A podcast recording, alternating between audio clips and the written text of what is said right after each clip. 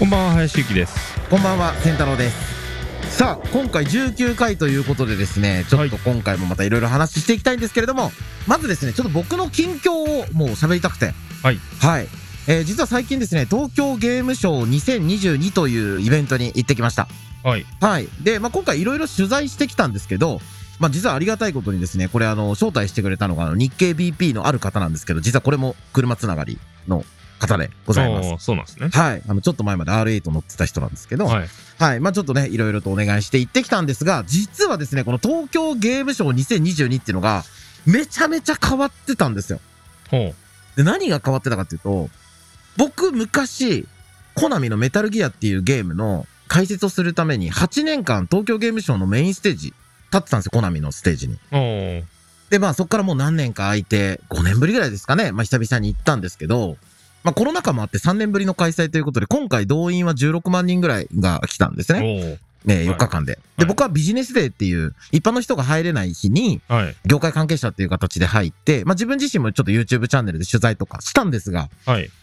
これね、驚いたのが、実は今 VR 元年なんですよね。おー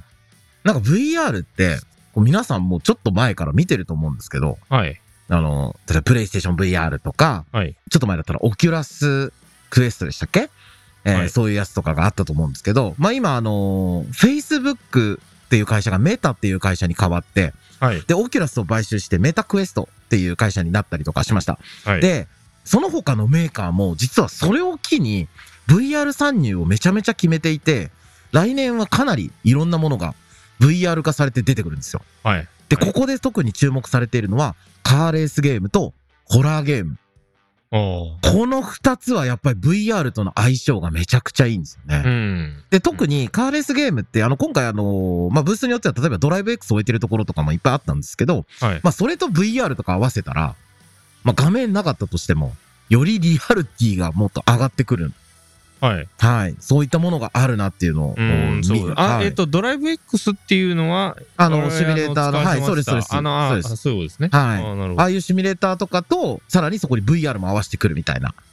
そうですね。まあ、はい我々のあのバーチャルタイムアタックを皆さんはいあの VR ゴーグルでアタックしてもらってましたので、はいまあその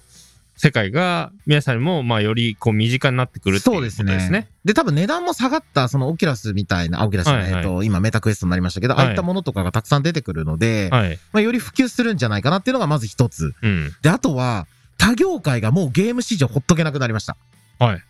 ちょっと前までですね、ゲームの市場って、なんかやっぱ、ゲーム業界って感じだったと思うんですけど、はい。今回、有名なお菓子のメーカーが、ゲーム業界に参入してきて、うん、ゲーム向けのお菓子を作ってたりするんですよ。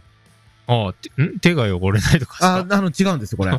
あの、ゲームをやってる時に、脳で使う部分に効果のあるとされるサプリメントの入ったグミ。あーそういったも。のを、まあこれ、本当に効果あるかどうかよりも、そういった商品を出すことで、ゲームに寄っていくっていう感じですね。ああ、まあそういう意味では、はいなんかあの飲み物では、はい。サントリーのゾーンとか、ああ、そうですね。あの辺とかそも。辺がなんかそういうのの走りなんですかね。はい、そうですね。はいまあそういうのになっていたりとか、それから、賃貸マンション。はい。はい。えー今まで音楽家向け賃貸マンションっていうのがあったんですけど、はいはい。そこに、あの、高速ネット回線もくっつけて、うん。改めてこう貸し出しているっていう。じゃあ防音プラス防音プラス通信環境。そうです。あの、うん非常に安定した高速通信回線で、ゲーマー向けの賃貸マンション。はいっていうのもあって、これもかなり当たってるみたいです。うん。はい。で、とどめに、あの、ニトリもブースを出してるというね。ニトリは、あの、ゲーミングチェアとか、そういったものとか、家具をいっぱあーはいい出してはいてはいっていう感じだったので、うまあ、非常に、えー今回の東京ゲームショウ、今までと違って、うんいろんな業界がゲーム業界に参入してきてるんだなと感じましうんた。そういうことですね。はい。林さん、最近どうですか私の方は C1 レーシングの活動はいの、まあちょっとリサーチ的な面があるんですけど、はいあのシビックタイプ R があの新たに出ました。ああ、出ましたね。のではい。。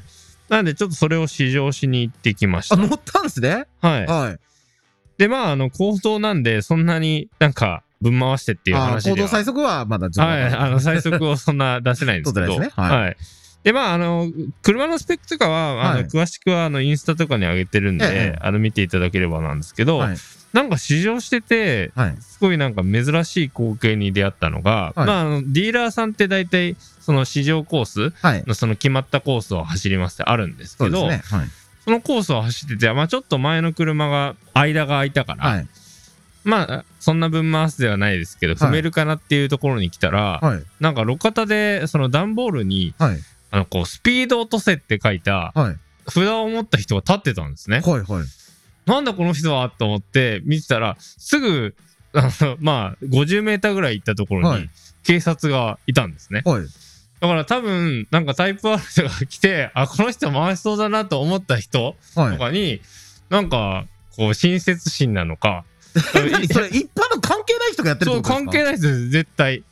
関係ない人が、なんかその手作りの、はい。あのス手ピ書ーきドの落とせね。の、はい。あの、札を持ってくれていて、そんなことありますありました。なんか、なんで、あ変わった人というか、暇な人なのか、すごいありがたい人なのか、あーまあ、いるんだなと思いまして、もう初めてそう変でなした。の。はい。でもシビックタイプ R ね、やっぱ気になるところではありますね。やっぱり今までも出すたんびに、そのニュールとかで FF のトップタイム出したりとか、はい、はい、まあ、大体あっという間にルノーに越されるんですけど、はい、今回も多分越されると思うんですけど、はい、ただやっぱタイムにこだわってきたなと思ったのが、僕、注目ポイントとして一つだけ、はい、タイヤ265、前後265に合わせてきたっていうので、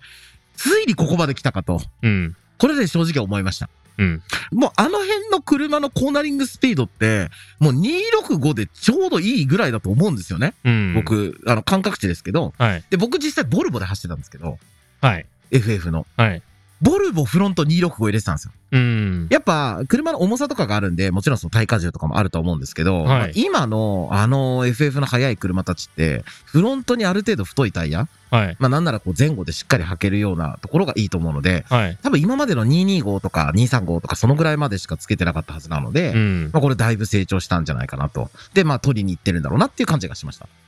そうですね。はい。まあ、あとは、あの、熱対策が結構されてるっていうところ。ああ、あれですね。ボンネットから、はい。あの隆起してはい。あの、ボンネットから抜くんですね。そうですよね。あの抜きですよ。エね。抜きですよね。はい。アをなんで、あの、グリルからより、まあ、取り込んでっていう話で、はい、まあ、ちょっとそこのところが進化しているポイント。あと、まあ、あの、ターボも、はい。あの、新設計っていう話だったんで、ああ、そうですよね。もうターボナスもんね、ずっとね。シビッなんクですね。。なんで、ちょっとそのあたりはいいんですけど、はい。まあ、あの、今、申し込んでも、はい。 2年後とかになっちゃうんで、そうですね。周りも一応申し込みしたの何人かいますけど、はいはいあの、いつ来るかマジでわかんないってみんな言ってます。はい。はい。なんで当初段階でもうあのなんかすごいあの早い段階で申し込んだ人たちはいっていうのはもう来年に来たりするんで、うんそしたらまあそのサーキットトライアルとしても、まあ、新たなあの新型のライバルとしてっていう可能性もゼロじゃないか来なるかな。そんな1年もまた車でさっき走りたくないけどな。そうですねはい まあね、あの、ぜひぜひね、皆さんサーキットで、あの、走った感想とかも聞かせてもらえればと思うんですけど、この車の詳細については、林さんが、あの、インスタの方で、はい紹介してますよね。そうですねはいはい、なので、ぜひ興味ある方はご覧ください。はい報道最速ラジオさあ、それではですね、続いての話なんですけど、C1 レーシングの方ではなんか最近やったことはありますか今あの引き続き、はい。ロールバーの制作だとかをはいしてもらってまして、あ、奥山さんでロールバーを、はいやってますでね。一旦そのロールバーのあの仮組み状態は出来上がったんですね、はいはいまあ、こちらもまあインスタご覧くださいなんですけど、でちょっとそれとともにですねあのはいロールバーを取り付けるために、まあ、はいいろんなものを外すっていうことはもうすでにしていて、はいで外して持って帰ってきたものをですね、はいパーツとして重量測りましたっていうところですすごいですね。もう普通のそこら辺の走りは絶対やらないですからね。外したもんなんかもう全部があのアップガレージにぶん投げて終わりなんです。 全部測ってですね。はいはいはいはい。測って引き算足し算しながら、はいあの最終的にこうどういうあのバランスになるのかもそうですし、うんまあ、そのなる過程において何がどう影響したのかはいはってい。いうことは、まあ、あのデータとして取っておかないとっていう話です。はい。え、例えばじゃあその中で、一番軽量化にこう役立ったものって何ですかまあ1番とか2番とか3番ぐらいまで聞きたいか一番な。は、はい。皆さんあの走る時外されると思うんですけど、はいあのトランクにスペアタイヤ積んでると思うんですね。であー。あれがやっぱり重いんですよ。はいはいはいあので、まあ、ジャッキを回す、はい。えーやつですねまあ、工具とか、はまあ、そういうのも含んでて16.25キロああ、これは確かに、ま今の車もうみんなスペアタイヤ積んでないじゃないですか。そうですねだから、で、あれ大体ね、あの、パンク修理キットでだ全然パンク治らないやつなんですけど、はいはいあれもう本当に治らない。皆さん絶対期待しないでください。あれで僕3回やったけど全部ダメでしたから。まあ、それはともかく、はい。あれ大体1キロぐらいで全部収まると思うんで、あれ重量的には。それで考えると、まあやっぱ大きいですね。この16キロぐらいですか、落ちてはい、るまのが。あやっぱりそういうあの自動車メーカーがそういう選択するのはまあある種合理的かなっていうのがまうあんこの数字ですよね、確かに16キロはい。続いてははい続いてはやっぱり助手席を外すのが大きいあー、まあこれはやっぱりね、もうあの、嫁がいない人じゃないとできないことですからね。はいはであの助手席はあのシートとシートレール合わせて、い。はい。えっ、と20キロぐらいですあね20キロはでかいわ。じゃあ、はい両、だからシート単体っていうか、まあ、レールもだ絶対ついてきちゃうんで、はいそれで考えると、一番効果あるのは実はこれですね。そうですね足していくとね。はい。はいまあ実際にはあのタイヤとかって皆さん外されると思うんであのはい走行するときはですね、そうですよね。そこはあの差が出ないんですけど、まあ、助手席シートで15.6キロ、はい。うシートレールで4.5キロ合わせて20.1キローん。っていうところまあ助手席のシートベルトとか、まあ、細かいものを入れるともうちょっとですけど、いはいまあ、そこは1キロぐらいなんでまあ、でも、あれですよね、その、これ、インプレッサの、はいあくまでも、まあ、スポーティーな車じゃないですか。はいスバルの。はいで、これ、助手席はあれですよね。別に、あれ、電動なんでしたっけ、助手席も。で電動ではないですですよね。運転席だけですよね、電動になってるの。はいだから、これ、近代的な、例えば外車とかだと、はいもっともっとこの一脚あたりの助手席の重さっていうのは重くなってくると思うので、はいまあそここもやっぱ効果大きいですよねそうですね外せれば、はいはいでまあ3番目がパーツで言うと、はいその後部座席の真ん中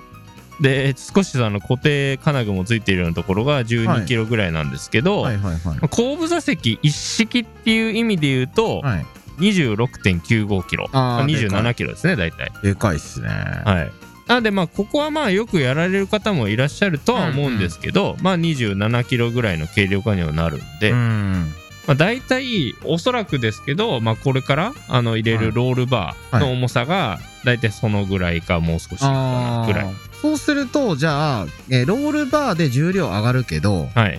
このいろいろ取り外して重量が下がって結果的にはどんぐらい下がるんですか重量結果的にはまあおそらくその助手席分が下がるかなぐらいですかはね、いはい、じゃあまあ20キロぐらいがノーマルよりも軽量化になると、まあ細かく言うとあとサイドエアバッグ5キロぐらいでしたんで、はい25キロからまあ30キロぐらいまああと他の人も下ろすものまで入れちゃうとまあ合計50キロぐらい、はいはいはいうん、っていうところがあの下がるんででそうするとサーキットトライアルの規定としてはあのカタログ値、はいマイナス50キロまでの軽量化認めますようになってるんで、はいはいまあ、それに近いところには行くかもなっていうまあちょっとそこはロールバーによるんで、はいはいここはあのお湯測りますけれどもっていうところですねう。んうんうんうんえーそう考えるとちょっと、まあ、あの C1 レーシングもだんだんこう車の方が、はい。ねしまあ、進んできてると思うんですけれども、はいこうバランスのところとかまで気にはなってくると思うんですよ。そうですね。結構その椅子が大きかったり後ろの席だったりっていうのを外してたりとか、はいはいでもそれに対してこのロールバーが、まあ、こうパイプがつくことによって、はい。まあ、後ろ部分がちょっと重く感じるようになったりとかって、まあ、ですね純正とはだいぶ変わってくると思うので、だからこの辺はちょっと車が出来上がってからしっかり改めて、そうまであ、すね。バランスとか、その辺は紹介できたらいいかなっていうのは思いそうまですすね。ね。まあ今分かっている、はいえっ、と、おおよその、はい。あの傾向としては、前後バランスとしては、はい。えっ、と、おそらくその後部座席だとか、はいトランクのものを外しているので、はい。前に寄っていくでしょうと。はいただ、助手席を外している分、前も少し軽くなるんで、はいまあ、通常の後ろだけ外している人に比べると、はいまあ、バランスの前寄りっていうのは緩和されるでしょうというふうに思ってます。はいで、あとは、えっ、と、ロールバー入れるので、はい。まあ、合成は、あの、ややアップするでしょうっていう話と、はい。あとは、まあ、ルーフ、はい近くまでバーが行くことになるんで、はい。重心としては少し上がるかもな。そうですね。重心は確かに上がっていく傾向にはなりますね。はい。はっ。いていうぐらいな感じで、まあ、最終的にはあのデータ取りますので、はいそのあたりどう変化したのかっていうのは皆さんに共有します。はい。じゃあ、まあ、今ね、あの、まさに車作ってるところということで、はい。えー次回の放送では、ちょっと実際にじゃあ日程的なものとか、ちょっとどういう行動を取るかっていうのもお話できたらと思います。はい。それでは、今回もお聞きいただきましてありがとうございましたあ。りがとうございました。お相手は林ゆきと、千太郎でした。行動最速ラジオを最後までお聞きいただきありがとうございました番組ではカーレースに関わる質問を募集しておりますエピソード概要欄にある C1 レースオフィシャルツイッターからお気軽にご連絡ください行動最速ラジオ次回もお楽しみに